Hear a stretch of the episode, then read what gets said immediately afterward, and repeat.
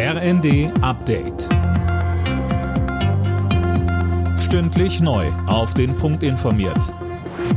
Ich bin Dirk Jostes. Guten Tag. Mit Razzien in mehreren Bundesländern ist die Polizei heute gegen kriminelle Clans vorgegangen. An den 55 Durchsuchungen waren auch Steuerfahnder beteiligt. Einigen Beschuldigten wird Hehlerei von Leasingautos vorgeworfen. Der größte Schaden für den Staat hat aber die zweite Gruppe begangen. Dazu sagte NRW-Innenminister Reul. Sie sollen Geldwäsche mit Steuergeldern betrieben haben.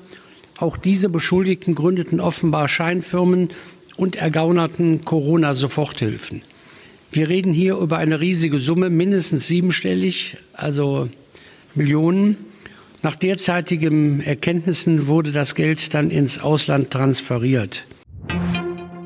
Europa steht geschlossen an der Seite der Ukraine, obwohl Russland den Gashahn zugedreht hat. Das hat Bundeskanzler Scholz in einer Regierungserklärung gesagt. Putin habe sich verrechnet. CDU-Chef Merz kritisierte dagegen, dass Scholz weiter Panzerlieferungen an die Ukraine blockiere.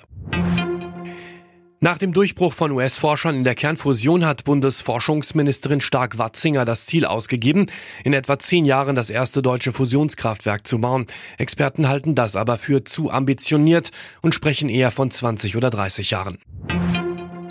Argentinien steht schon im Finale der Fußball-WM in Katar. Heute Abend wird der Gegner gesucht. Fabian Hoffmann aus unserer WM-Redaktion. Frankreich trifft auf Marokko. Ja, der Titelverteidiger bekommt es mit dem Favoritenschreck zu tun. Die Marokkaner kegelten immerhin schon Spanien und Portugal aus dem Turnier und irgendwie liegt eine weitere Überraschung in der Luft, habe ich das Gefühl. Marokkos Coach Walid Regragui will den ganz großen Coup und sagt, warum sollten wir nicht davon träumen, eine WM zu gewinnen? Es kostet nichts, Träume zu haben. Wer auch immer gewinnt, das Finale gegen Argentinien steigt am Sonntag.